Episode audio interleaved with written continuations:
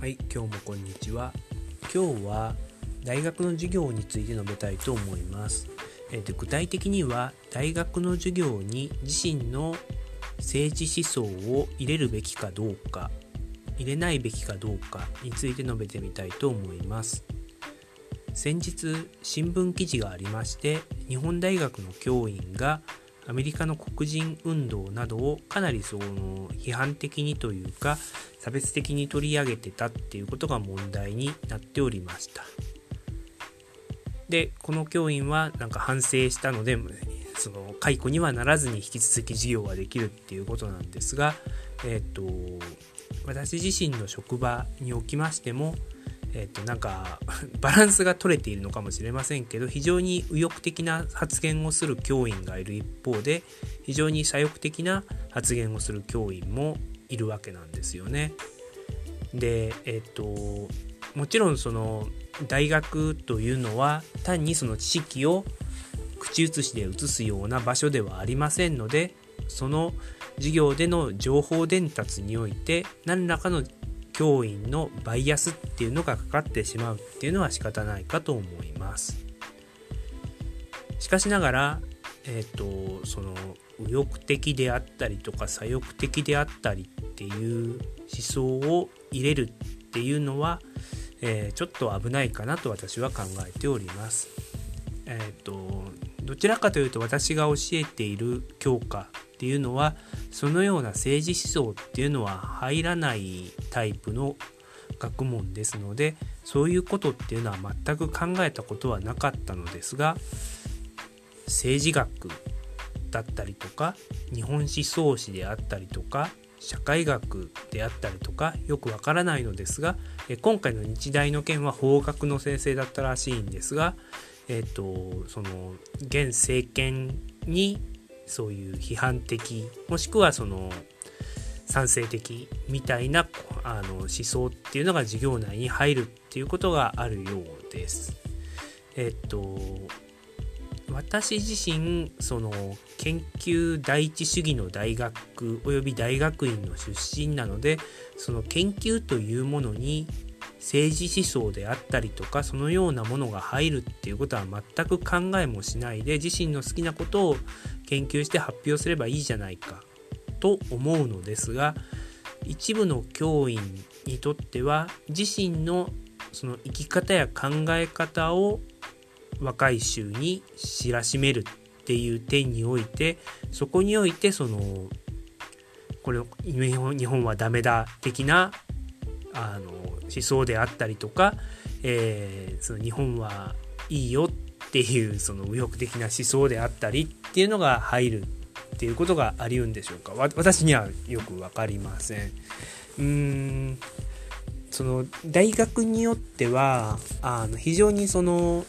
右翼的な大学っていうのも存在するようですし、えー国立大的においては反政府反日本みたいな左翼的なその大学っていうのは多い傾向があるっちゃあるのかもしれません。しかしながら他の国ではどうなのかなっていうふうに見ていきますと確かにそのアジアの国においてはそのような政治思想であったりとかそういうものが左右されるっていうのはあるかもしれません。またおそらくだと思うんですがそのドイツとかにおきましてもそのいわゆる第二次大戦のあたりのことを正当化しようとするような大学教員っていうのはいないのではないかと思います。まあ、私の大学出身大学も研究第一主義といえばかっこいいのかもしれませんがその政府が悪いこと上の人が悪いことをやった時に何、えーていうのかな兄弟の人みたいにその完全と立ち向かうっていう人は出てこないっていう感じはします。政府がそれなりにやってくれて研究させてくれるんであればそれで幸せだっていう、えー消極的な姿勢っていうのはあるんじゃないかと思います。しかしながら政治的な思想っていうのを授業に入れるっていうことはなんかやっぱ危険な気はしないではありません。うーんこの辺り本当難しいところなんですけどその研究が好きでその学問が好きでその大学教員になってそれを分かってほしいっていうふうに伝えるのか自身のその思想とか、えー、自身の考えるその何て言うのか主義みたいなものを信じきってよりそれをその若い衆に知らせたいから大学教員やってるのかっていう違いになるのかなっていうふうに思いたいと思います。そもそも学問、大学での学問っていうのは非常にそういう懐疑的でクリティカルに批判的に見なきゃダメなんで、その、そういう教員がいてもちょっと外の目で、えー、本当にそれ正しいのかなっていうふうに見ないとダメっていう面もあると思いますし、私自身はその政治思想において学生を、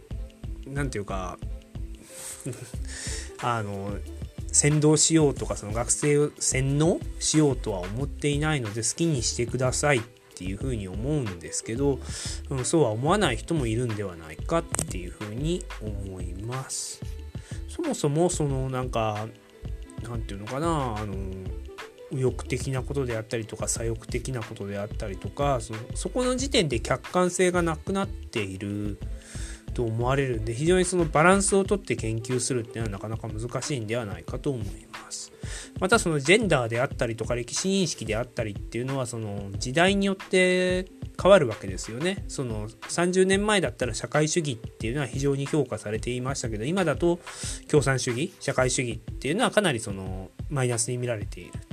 ただしそのまた20年30年経ったらそのそうではなくなるかもしれない。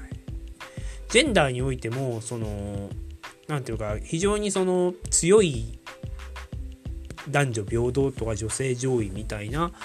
思想もあるしそうではないマイルドなフェミニスト的なのもあるんですけどこれもその時代背景とかその国によって違いますよね。そのスウェーデンとか北欧みたいに非常に男女共同とかそのイスラエルとかみたいにその男女共同であるんであればその女性もその兵役とかすべきだっていうようなところもありますしその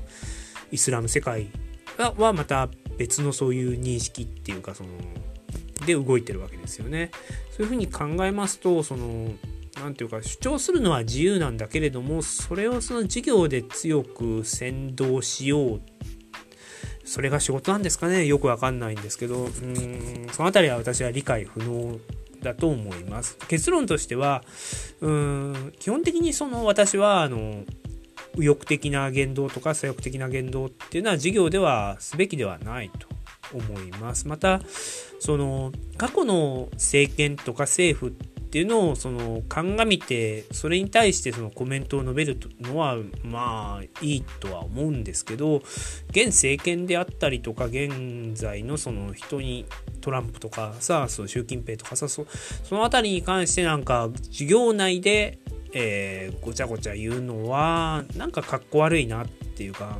うん、そうそういう風に言うと迎合してるよねって言われると思うんですけどなんかちょっと違うかなっていう風に思うんですよね。そういう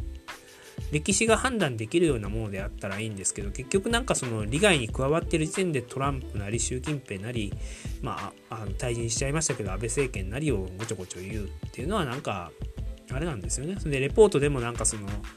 もうトランプ批判ありきでレポトランプに賛成したらもう不可ですみたいな風にするんであればそういう授業っていうのはやっぱ聞くかはっきり言って聞く価値ないんじゃないかなと感じるわけであります。まあこれも私の あの個人的な意見でありますのでまあみんながみんながみんな綺麗なその右翼も左翼もない綺麗な授業をしたらどうなるのかっていう風になるとまたそれはそれで問題かなとはっております。そういう意味でその我が職場には右翼の先生も左翼の先生もいるっていうことでなんかバランスが取れてるのかなとかっていう風に思いませんよ。あの去年なんか外部のそういう指揮者とかあのゲストを読んでやる発表会があの同じ日になんか右翼の先生が呼ぶ右側の人の講演会とその左翼の先生が呼ぶ左翼の左側の人の講演会がバッティングして非常に面白いなっていうふうに思ったんですけどうーん いずれにせよ私はもうそのあんま関わりたくないっていうのが正直な感想です。今日は長くなりましたけどここで終わります。ありがとうございました。